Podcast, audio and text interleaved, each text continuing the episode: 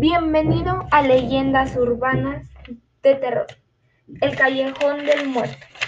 Cuenta la leyenda que en la calle de Morelos, un tortuoso y angosto callejón solitario y tétrico que hace mucho tiempo fue el lugar de un misterioso asesinato y a la vez de un espeluznante suceso registrado momentos después de un cometido crimen, lo que con motivo hace que se le conozca desde entonces con el nombre del Callejón del Muerto. En aquel tiempo en la ciudad se alumbraba con faroles de aceite, los cuales se encargaban de encender los llamados serenos. Estos estaban haciendo muy importantes, ya que estos fueron los resultos víctimas del crimen. Una noche profundamente oscura, el sereno estaba haciendo su ronda.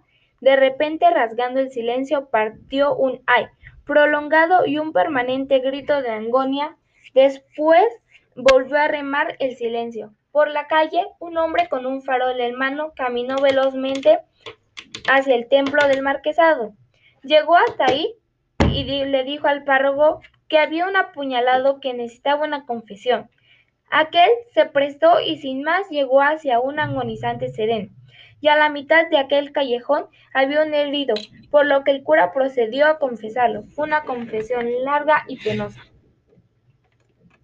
Después de absorberlo, el sacerdote se dirigió al sitio en donde estaba su acompañante y no encontró a éste más que su linterna. Investigando, tomó la lámpara que estaba en el suelo para ver quién era el confesado. Al acercarle la luz al rostro, vio que era el mismo que lo llamó.